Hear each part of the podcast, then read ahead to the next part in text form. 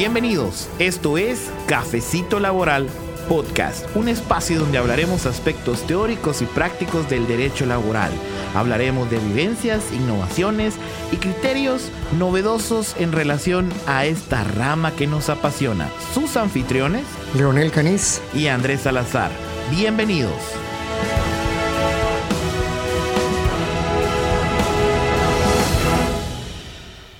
Todos, bienvenidos a este segundo programa de Cafecito Laboral Podcast. Nuevamente sus anfitriones. Hola Andrés, aquí Leonel Caniz para saludarlos y qué bueno para compartir. Mi persona, su servidor, Andrés Salazar. Estamos en este episodio de dos contentos con este proyecto, eh, esperando que obviamente en este primer episodio, en este primer episodio nos hayan escuchado, se hayan quedado con algunas inquietudes y que hayamos despertado ese interés en ustedes para seguir adelante. Y nosotros con mucho esfuerzo seguiremos adelante con programas, esperando sean bastante novedosos y que contenido que enriquezca su acervo. Si nos estuvieron escuchando verán que al final del episodio primero nos quedamos pendientes de platicar en relación a la imprescriptibilidad, a la continuidad de la relación laboral y a la primacía de la realidad como principios devinientes de la doctrina de la Corte de Constitucionalidad. Y en general en el primer episodio estuvimos viendo lo relativo a por qué son importantes los principios del derecho del trabajo, qué son, ¿verdad? qué principios son los que estamos viendo, son relativos al derecho individual del trabajo, y pues vimos en relación al principio protectorio y sus tres reglas, la tutelaridad, el mínimo de garantías y pues obviamente conversamos al respecto y pusimos algunos ejercicios prácticos importantes de conocimiento. En esta segunda oportunidad, el segundo programa, entraremos de lleno a estos principios doctrinarios y también derivado de ese análisis de fondo del principio de la primacía de la realidad, hablaremos en relación a la relación laboral, versus la relación de servicios. Y obviamente tratar de diferenciar con detalle cuándo existe una relación laboral y cuándo no. O en su caso, algún tipo de relación civil, mercantil o de otra índole que pueden materializarse. Y por supuesto, la necesidad de entrar a conocer estos temas por los constantes fraudes en los que finalmente los empleadores, a veces conociendo, a veces no, cometen equivocaciones y se obtienen sentencias condenatorias pagando grandes cantidades de dinero en indemnizaciones y prestaciones laborales. Licenciado Caniz, qué gusto estar aquí con usted de nuevo. Ahora, nos dejamos y nos dejó a medias con la imprescriptibilidad. Por favor, entrémosle de lleno. Imprescriptibilidad, continuidad en la relación laboral y primacía de la realidad. Ok, Andrés, de verdad que qué gusto nuevamente compartir este segundo episodio de este eh, cafecito laboral le comento que contento, contento, porque em, se han comunicado conmigo algunas personas y me dicen, mire, qué bien, qué bueno, animando, animándonos a que sigamos con este emprendimiento, sigamos con esta eh, intención, esa intención de compartir con eh, los gestores de recursos humanos, con los abogados, con los estudiantes, con los que les interesan las relaciones laborales, con los honorables juzgadores, con los honorables magistrados, eh, presentarles nuestros puntos de vista sobre eh, cada una de las instituciones, principios y todo lo relativo y derivado de esa relación laboral. Citábamos, sí, Andrés, en, la, eh, en, el episodio anterior esos principios y la importancia de los principios del derecho laboral y surgía la inquietud del rol, del rol, y yo decía también la importancia severa de la doctrina eh, de la Corte de Constitucionalidad en materia laboral, derivado del artículo 43 de la Ley de Amparo, Exhibición Personal y de Constitucionalidad, y se materializa también en esa doctrina legal que podemos incluso hablar de que se materializan principios de la, eh, del derecho del trabajo. ¿Cuáles? Y ya citaba Andrés, el principio de la primacía de la realidad, de severa relevancia, la imprescriptibilidad de los créditos laborales. Algunos me dicen, cuando yo hablo de imprescriptibilidad de los créditos laborales, y me dicen, ¿y de qué está hablando? ¿Qué es eso de la imprescriptibilidad de los créditos laborales? Pues definitivamente es algo que querramos o no, sepamos o no, está presente en las relaciones laborales y más aún, con más prejuicio, en aquellas relaciones atípicas laborales que van a generar o pueden generar un impacto severo económico en una empresa si no se tiene claridad y presencia de la importancia y de la existencia de ese principio de la imprescriptibilidad de los créditos laborales, el principio de la continuidad de la relación laboral, pero también pudiéramos agregar lo que ha dicho la Corte de Constitucionalidad por la inamovilidad de mujeres en estado de embarazo. Eso también es interesante que ha dicho la Corte de Constitucionalidad, lo comentábamos en el, episodio anterior, pero es de relevancia también eh, las excepciones a la inversión de la carga de la prueba en materia laboral. Pues bien, sí, esos son los principios que se materializan en las doctrinas de la Corte de Constitucionalidad. Y me pide, eh, Andrés, que tratemos específicamente el principio de la primacía de la realidad, y claro que sí lo haremos, pero empecemos con el principio de la imprescriptibilidad de los créditos laborales. ¿Qué es eso? Como me preguntan. El Código de Trabajo, a partir del artículo 258 del Código de Trabajo, establece los plazos de prescripción de los derechos de los trabajadores para reclamar, y también de empleadores, para reclamar en contra de empleador o en contra del trabajador. Ahí están establecidos. Y dice algunos de dos años, otros de 30 días, otros de 20 días, otros de cuatro meses. Son diversos los plazos que el Código de Trabajo establece de prescripción de los derechos laborales, sobre la base de que si no se ejercen tales derechos en los plazos que establece el Código de Trabajo a partir del 258, pues el, derecho se extingue, el derecho eh, se termina. Pero ¿qué ha dicho la Corte de Constitucionalidad? ¿Será que los plazos, esos legales del Código de Trabajo, rigen como los establece el Código de Trabajo o como los establece la Corte de Constitucionalidad?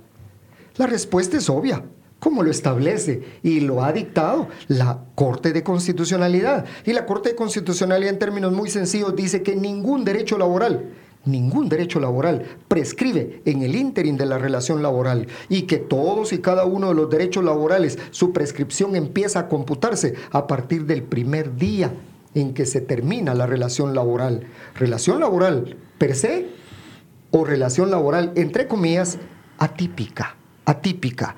Entonces es bien delicado y severo el hecho de la imprescriptibilidad de los créditos laborales. Materialicémoslo, materialicémoslo en un ejemplo. Bueno, entonces, a mi consideración, este, esta doctrina la Corte Constitucionalidad tiene severo impacto en relaciones atípicas facturando, primacía de la realidad, ya hablaremos de la primacía de la realidad.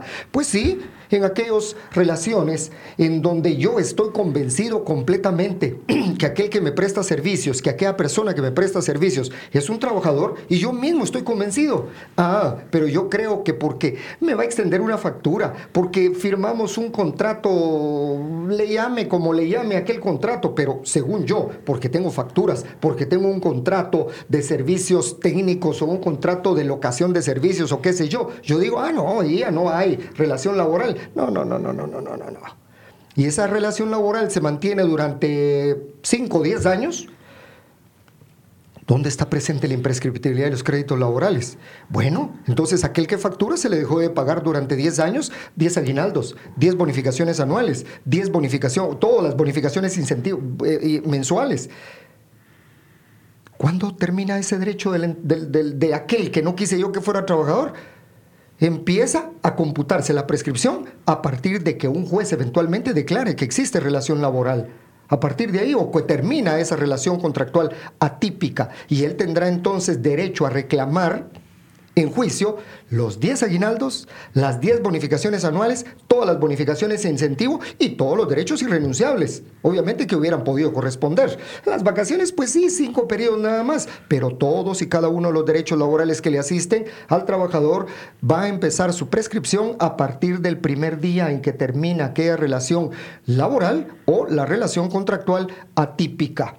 Eso eh, pudiera yo citar de la imprescriptibilidad básicamente, Andrés, que si es de revisarla y tenerla presente en aquellas relaciones atípicas y por favor, de verdad, es insostenible ya al día de hoy seguir con esas relaciones eh, contractuales atípicas eh, laborales.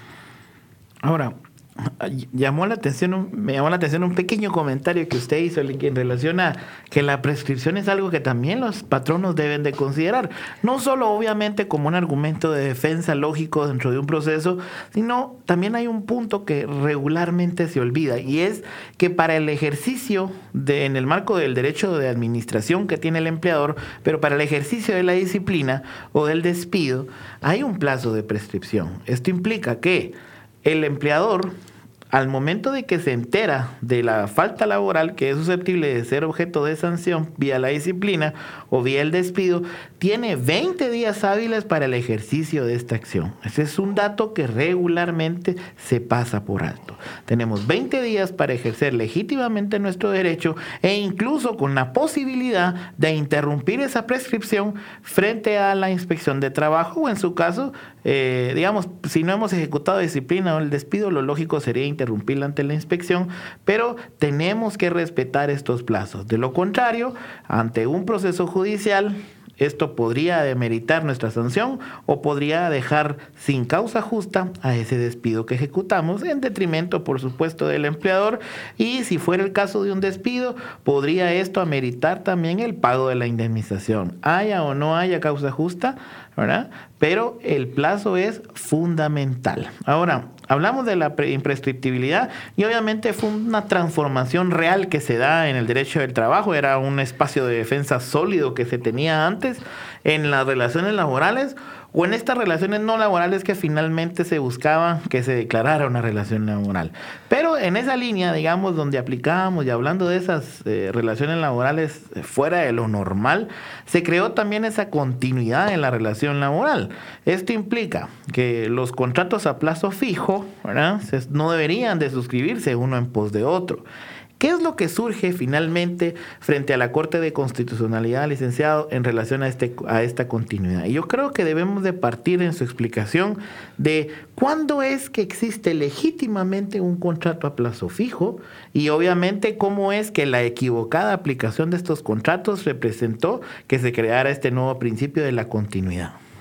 Ok, mire, severa eh, importancia de lo que usted eh, matiza, eh, Andrés.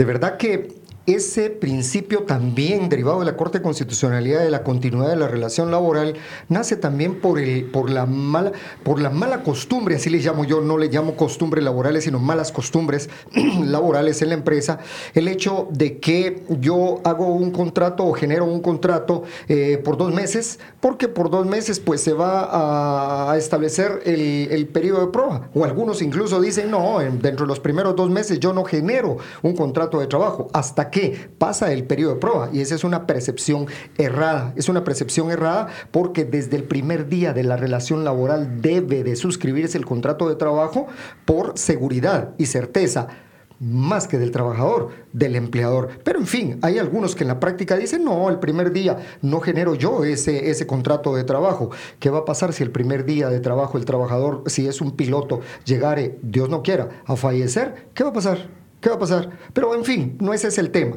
El tema es la continuidad, doctrina de la continuidad de la relación laboral. Bueno, hacen un contrato por dos meses, hacen otro contrato subsiguiente por dos meses y así pudiera ser por tres meses, por seis meses y tienen un contrato, dos contratos, tres contratos, cuatro contratos y podemos seguir enumerando. Ah, porque dicen, no, hombre, el primero ya terminó, tengo un segundo vigente, tengo el quinto vigente. No, no, no, no. La Corte de Constitucionalidad, aplicando el artículo 26 del Código de Trabajo, establece que si un contrato de trabajo se celebra a plazo fijo, pero no concurren o no se dan los supuestos para que se dé a plazo fijo y, la relación laboral continúa por un día, inclusive ese contrato no se tendrá, ni, cinco ni diez contratos se tendrán por celebrados a plazo fijo, sino que serán contratos, un contrato de trabajo a plazo indefinido. Esa es la doctrina básicamente de la continuidad de la relación laboral que se genera o generada por la Corte de Constitucionalidad, Andrés. Gracias, Lee. Miren, yo también quiero aclarar ahí un tema. Eh, en el Estado es normal, digamos, hablar en relación a contratos a plazo fijo. Regularmente no son laborales, pero también tenemos, por ejemplo, contratos sujetos al reglón 022 que son laborales temporales. En el caso del sector privado, equivocadamente se sujetan contratos eh, de trabajo a, a plazos fijos. Ahora, ¿cuándo existe legitimidad real del empleador para contratar a alguien a plazo fijo. Es cuando la naturaleza del servicio realmente se da para ello. Es decir, la justificación tiene que ser válida. No todos los puestos de trabajo pueden estar o encajar en una situación de un contrato a plazo fijo. Nosotros ponemos de ejemplo en el gremio en el que nos desenvolvemos, abogados. Si yo quiero contratar a una secretaria, pero sin razón aparente, la quiero contratar solo seis meses, por mucho que yo justifique en el contrato, eso no es legítimo. Contrario es si mi secretaria, por ejemplo, eh, queda embarazada y se tiene que ir a su periodo pre y posparto, yo en este caso en particular sí puedo contratar correctamente a alguien a plazo fijo. Incluso debo de acotar que el Código de Trabajo refiere a la temporalidad del contrato y en el plazo de los contratos a plazo fijo eh, se crean dos posibilidades para la terminación. Primero, una fecha cierta, lo cual es difícil, porque como mencionaba el licenciado Canis, a veces uno o dos días, una semana, está esta situación en la que creamos obviamente una ampliación del plazo, eso ya transforma por completo la contratación. Pero la otra posibilidad es pactar el acaecimiento de una circunstancia, es decir, Regularmente termina el pre y postparto y eh, eh, la persona que estaba en esa condición pues pide unas vacaciones. Entonces, si hicimos el contrato originalmente solo por los 84 días, Puede que estos 15 días más hábiles que le damos de vacaciones y que necesitemos también a la otra persona haga que ese contrato pierda su valor como un contrato a plazo fijo. Entonces tenemos que tener cuidado y connotar también que todo contrato a plazo fijo debe de tener un apartado donde se justifica en forma detallada la, la razón de la temporalidad del mismo. Entonces, con esto claro, pasamos a este principio que finalmente es el que da más de hablar, la primacía de la realidad. Primero, hay algo importante. Los estudiantes suelen, al momento de hablar de la primacía de la realidad, eh, hacer equiparación, digamos, entre la realidad que se considera en el código de trabajo y la primacía de la realidad. Desde mi apreciación muy particular, parecieran principios distintos. O en su caso, la Corte de Constitucionalidad le imprimió un nuevo contenido a esa realidad que tenía el Código de Trabajo. Sin perjuicio de ello, quisiera que nos hablara un poco de, o por lo menos nos sintetizara, porque esta doctrina realmente es algo amplia, nos sintetizara qué es lo que piensa la Corte de Constitucionalidad, que es la primacía de la realidad. ¿Y de dónde es que viene? Porque eso es importante. Claro, claro, eh, Andrés, es relevante y muy importante eh, evidenciar eh, ¿Qué debemos de entender por primacía de la realidad desde la óptica de la Corte de Constitucionalidad? Y sí, el Código de Trabajo en aquel considerando cuarto establece que el derecho laboral es realista y objetivo. Partimos entonces de que el Código de Trabajo sí tiene asidero de realidad, es realista y objetivo. Y si nosotros vemos también y abrimos nuestro Código de Trabajo en el artículo 18 del Código de Trabajo, define al contrato de trabajo. Pero miren cómo dice, tan interesante cómo empieza la redacción de la definición del Código de Trabajo del contrato individual de trabajo. Hago un espacio, hago un paréntesis. El Código de Trabajo es rico en conceptos y en definiciones. Y no escapa la definición del contrato de trabajo en ese artículo 18. Si abrimos ese código de trabajo y vemos ese artículo o digitalmente, lo tenemos también a la vista, vamos a ver que dice sea cual sea la denominación, coma. Contrato de trabajo es el vínculo económico jurídico y sigue lo demás. Pero ¿cómo es que dice? Sea cual sea su denominación, coma. Lo que quiere decir el contrato del Código de Trabajo desde el primer enunciado y desde las primeras palabras es que al Código de Trabajo, al derecho del trabajo, a la relación laboral, no le importa cómo se le llamó, cómo se le puso, cómo se le denominó a ese contrato si en esa relación contractual o en esa relación de prestación de servicios concurren los elementos que están establecidos o se derivan de la relación laboral del artículo 18 del Código de Trabajo, estaremos ante una auténtica y perfecta relación laboral y por ende ante un contrato individual de trabajo, sea cual sea su denominación. Entonces, entonces, ¿qué dice la Corte de Constitucionalidad? Que, el derecho del trabajo, que el contrato de trabajo es un contrato eh, realidad, es un contrato no documental, no importa los documentos, es un contrato realidad, es una realidad. Y si en la realidad, reitero, se dan los elementos de la relación laboral, definitivamente aquella persona individual que presta servicios, aunque facture, aunque ponga lo que haya puesto, aunque lo haya generado en sendas escrituras públicas, aunque tenga 10, 20, 30 auténticas notariales, eh, ese contrato que yo quiero que no sea laboral, ante el derecho laboral. Eso va a ser definitivamente intrascendente, porque lo que va a trascender es lo que en la realidad se logre establecer ante un juez en su caso, porque, si hay inversión de la carga y la prueba del trabajador. El que dice ser trabajador tendrá que probar que hubo relación laboral. Pero en síntesis, de eso se trata, de eso se trata. Si se dan los elementos y se acredita de que en una relación que se dice no es laboral, se prueba de que sí se generaron los elementos de la relación laboral, va a haber un contrato de trabajo. Tenía un horario, tenía uniformes, tenía un marbete, tenía un gafete, tenía, eh, lo disciplinaban. A fin de año le dieron un sendo diploma firmado por el gerente general donde dice al mejor trabajador del año. Ay, ante el juez yo quiero ir a decir que no era trabajador.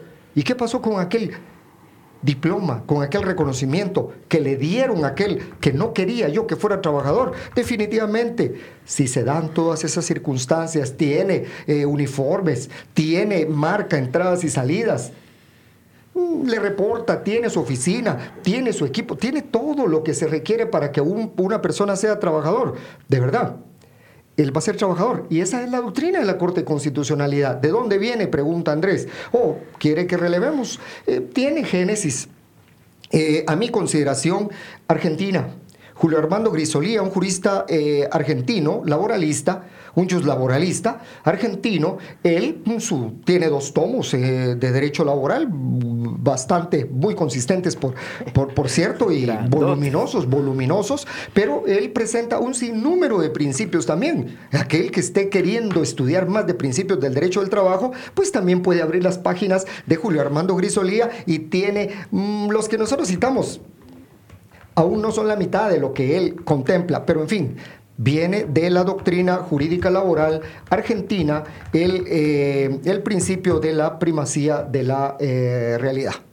Eso es, Andrés, a mi consideración y definitivamente es importante que se tenga presente, eh, especialmente, especialmente para aquellos que utilizan servicios personales y con facturas o con sendos contratos que de verdad revisen la consistencia, legalidad de esa relación contractual para no estar sopesando más adelante la sorpresa de que la primacía de la realidad, que el contrato de trabajo es un contrato realidad más que un contrato documentado.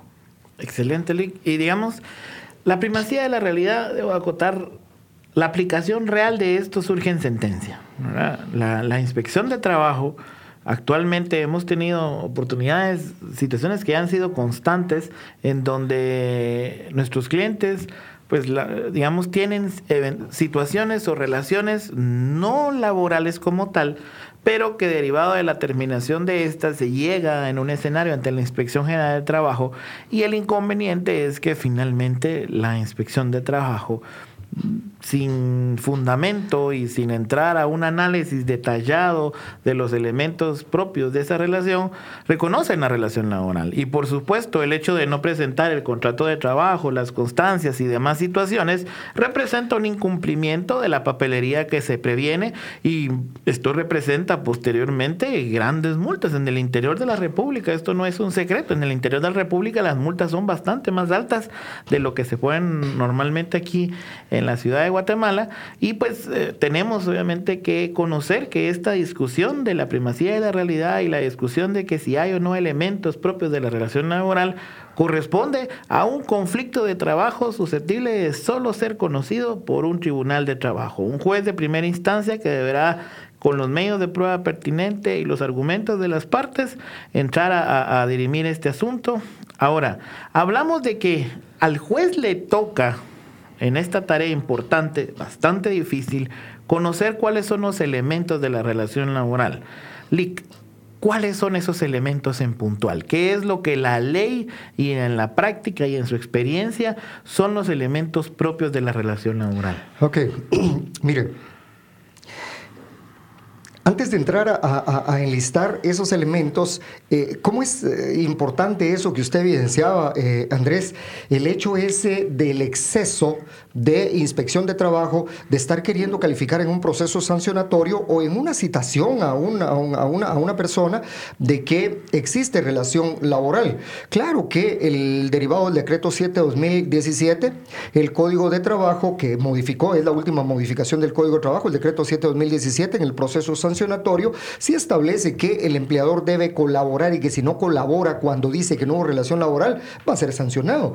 Pero el empleador, el, supuesto, el imputado empleador comparece a inspección de trabajo con senda, eh, con sus libros de salarios, con sus eh, nóminas de pago de, eh, o planillas de, pago del, del, régimen de seguridad social, constancias de que no es trabajador el denunciante. Y no obstante eso, la inspección genera una sanción genera una sanción. Prácticamente está, como muy bien lo dice Andrés, precisando eh, el hecho y diciendo en una resolución o en una actuación de inspección y después en la resolución del delegado departamental que sí había una relación laboral y que por eh, no haber cumplido con los requerimientos o lo prevenido lo va a sancionar impropio totalmente, impropio por parte de la inspección, es un exceso de la inspección. Esa labor debería de ser estrictamente de un juez, el declarar si hubo o no relación de naturaleza laboral. Ahora, ¿Cuáles son los elementos de una relación laboral? Pues obviamente la existencia de dos, de dos personas, una persona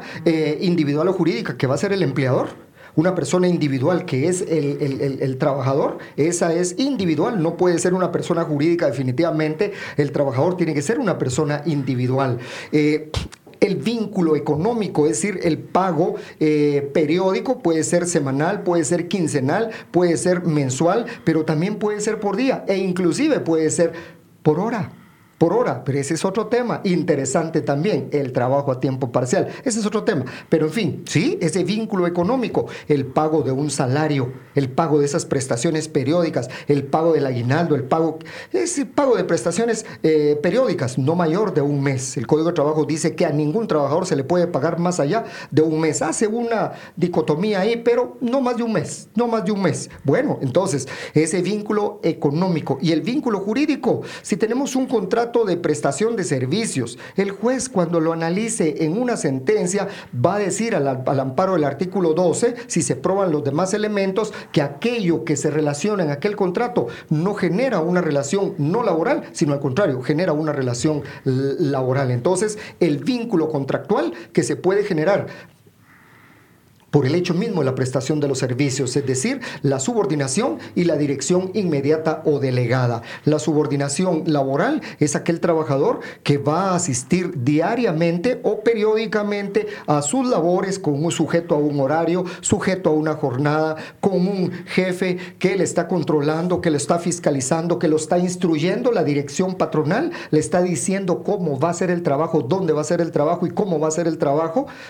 Todos esos elementos eh, el hecho de que exista una, eh, el, uniforme que yo citaba, el que le digan que debe de eh, registrar sus entradas y salidas a su trabajo, el que le provean una oficina, un lugar para trabajo, una línea de producción. eso es precisamente los elementos objetivos que van a evidenciar que si hay relación laboral. No hay relación no deja de haber relación laboral cuando se acreditan y se establecen esos elementos objetivos aunque tenga yo mil facturas y aunque tenga yo mil contratos y aunque tenga yo mil auténticas. Excelente y creo que podemos fortalecer estos ejemplos concretos reales de experiencia del ICANIS con la recomendación 198 de la Organización Internacional del Trabajo del año 2006. Solo tienen que buscar en Google recomendación 198 OIT, es el primer primer resultado que les tira. Ahí hay elementos concretos, específicamente ustedes pueden revisar el artículo 13, donde da parámetros exactos que pueden, podemos hablar son indicios de relación laboral. Ahora, la relación laboral entonces se materializa por la prestación del servicio, indistintamente el contrato, en estas condiciones ya descritas. Es decir, no hay un contrato de servicios profesionales que blinde a la entidad. si se dan las características que son propias de una relación laboral, esa relación finalmente va a parar siendo laboral. Y es difícil finalmente sostener o defender en un proceso judicial estas relaciones no laborales, ya que no finalmente, digamos, los medios de prueba que se presentan, a veces, por ejemplo, se tienen contratos de, servicios o de servicios profesionales ah, de un año, y la relación duró cinco años. Suele lamentablemente suele ser suficiente un contrato por un año y un par de facturas para que se declare esta relación laboral. Ahí obviamente hay algunas inconsistencias en cómo se acredita esta relación laboral, pues acreditar la existencia de relación laboral implica probar que todos los elementos de la relación laboral se materializaron por todo el tiempo que yo digo que existió la relación laboral. Esto no suele suceder y es uno de los argumentos que regularmente nosotros obviamente oponemos en esta defensa, pero es complejo pelear contra el sistema que le bastan algunos elementos aislados para poder acreditar una relación laboral. Ahora, Licenciado Canis, ¿usted cree realmente aún se puede contratar los servicios profesionales con seguridad? Y si es que aún se puede, ¿en qué condiciones tendríamos que contratarlos? Yo considero que el contrato de servicios profesionales al amparo del Código Civil definitivamente sigue siendo válido, sigue siendo válido, pero un contrato de verdad, eh, no el contrato de verdad, o sea, la relación que no vaya a ser esa relación laboral, aquel horario, aquella... No, no, no, no, no, eso no, es una relación de verdad, un contrato de servicios profesionales, pero más reflejado en la realidad que en documentos o en los dos, en los dos eh, elementos, en los dos elementos. Yo recuerdo el caso eh, en una empresa en donde eh, un médico y cirujano, un médico y cirujano, él, que algo curioso surgió ahí inclusive, a ver si todavía nos da espacio a comentar y rápidamente. Un médico y cirujano, el médico de la empresa, el médico de la empresa, él llegaba nada más mediodía, de 8 a 12, nada más. Ya tenía horario y tenía su clínica. ¿Y quién le dio el equipo? La empresa. ¿Quién le proveía las medicinas que él le daba a los trabajadores? La empresa. ¿Le daban cartas de recomendación? Sí. ¿Le daban constancias de, de, trabajo y de servicios? También. Queremos que no sean nuestros trabajadores. Y cuando vemos en los juicios exhiben las constancias de trabajo extendidas por recursos humanos. No, hombre, pero en fin, aquel médico llegaba 8 a 12, su horario horario. Facturaba, sí, pero él llegaba todos los días a las 6 de la mañana.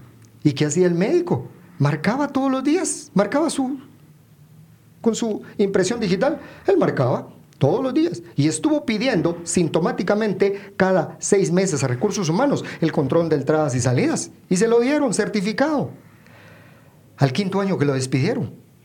¿Qué hizo el médico? Fue a demandar, fue a demandar diciendo que hubo relación laboral, acreditándolo con aquellas constancias que le extendieron y también con, ah, y además reclamó durante los cinco años dos horas extraordinarias, porque él entraba a las seis de la mañana, no a las ocho, pero su obligación era de ocho a doce.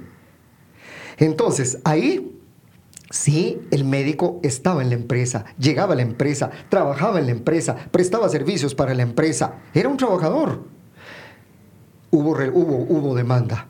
Claro que se llegó a conciliar, claro que se llegó a conciliar, pero si hubiera llegado a demanda, definitivamente ahí hubiera prosperado la demanda por primacía de la realidad. Ok, ok. ¿Cuándo no entonces? En la misma empresa, un, eh, un médico, un médico, eh, un, dentista, ¿sí? Ontólogo, él a cuatro cuadras de la empresa tenía su clínica. ¿La clínica de quién? Del odontólogo. Cuando los trabajadores terminaban su relación laboral, llegaban a la clínica del doctor. En aquella clínica, el doctor odontólogo o el, odontólogo atendía a los trabajadores de la empresa y atendía a sus clientes. ¿De quién era el, local? Del odontólogo. ¿Quién pagaba el local? el odontólogo. ¿De quién era el equipo? Del odontólogo. Ahí ¿Puede haber relación laboral? No, ahí no hay relación laboral. Ese puede ser, digamos, un ejemplo en donde eh, se pueda establecer que sí, efectivamente pueden existir contratos de servicios profesionales. Y claro que sí, Claro que sí pueden haber contratos de servicios profesionales en todos los ámbitos, en el ámbito del sector público, en el ámbito del sector privado, pero de verdad que sean contratos no laborales, que no sean aquellos llamados disfraces laborales eh, o fraudes laborales. No, no, no, no, no. Si yo estoy convencido de que alguien que tengo yo prestándome servicios es trabajador y yo mismo estoy convencido hasta con los ojos cerrados, de verdad hay que cesar en esa relación atípica y en ese fraude laboral. Los conflictos laborales derivados de estas contrataciones irregulares se pueden evitar. Tenemos que ver cada problema objetivamente. Tenemos que apreciar las circunstancias objetivamente. Sí existen las relaciones de servicios profesionales, pero estas no deben de darse o materializarse en situaciones como lo sería en una relación laboral. Por el simple hecho de que alguien ostente la calidad de profesional no implica que no pueda ser trabajador. Debemos de revisar con absoluto detalle las condiciones en las que contratamos a nuestros profesionales o a nuestros técnicos. Y un técnico sin un respaldo o un título técnico no puede materializar una relación de servicios técnicos. Y una persona sin título profesional no puede tener un contrato de servicios servicios profesionales. Tratamos de concluir entonces que debemos de tener estricto cuidado con el manejo de las contrataciones en la empresa para evitar obviamente contingencias que nos resultan más caras y tener que incurrir en costos que obviamente no teníamos previsto y que al final generan un pésimo precedente para la gestión de las personas. Andrés, mire, y ahí rapidito, rapidito, Estoy em, recordando un caso también que tuvimos en donde la Corte Constitucional ha dicho que el que dice que es trabajador lo tiene que probar. Pues eh, atendimos una, una demanda, una oportunidad y sí, el trabajador no acreditó. Nosotros ya agarramos encaminado el proceso, ya, ya lo agarramos encaminado la demanda. Pero el juez como fue acucioso y miren de dónde generó la, la supuesta relación laboral del finiquito laboral, del finiquito, no finiquito, no, del finiquito. Cierto. ¿Cómo así? ¿Cómo así? Miren pues, una relación con factura, una relación de servicios no laborales, un contrato en escritura pública, facturas y todo lo demás. No tenía constancia, no tenía nada. Ah, pero aquel, aquel que recibía los servicios, cuando terminó por asesoría, hizo un finiquito y dijo y, que nunca hubo relación y que dijo y, que no me debe nada y todo me lo pagó y que derivado de eh, las situaciones extiendo en favor de eh, fulano de tal el más amplio, total y eficaz finiquito civil, penal, laboral y laboral. ¿Y saben qué?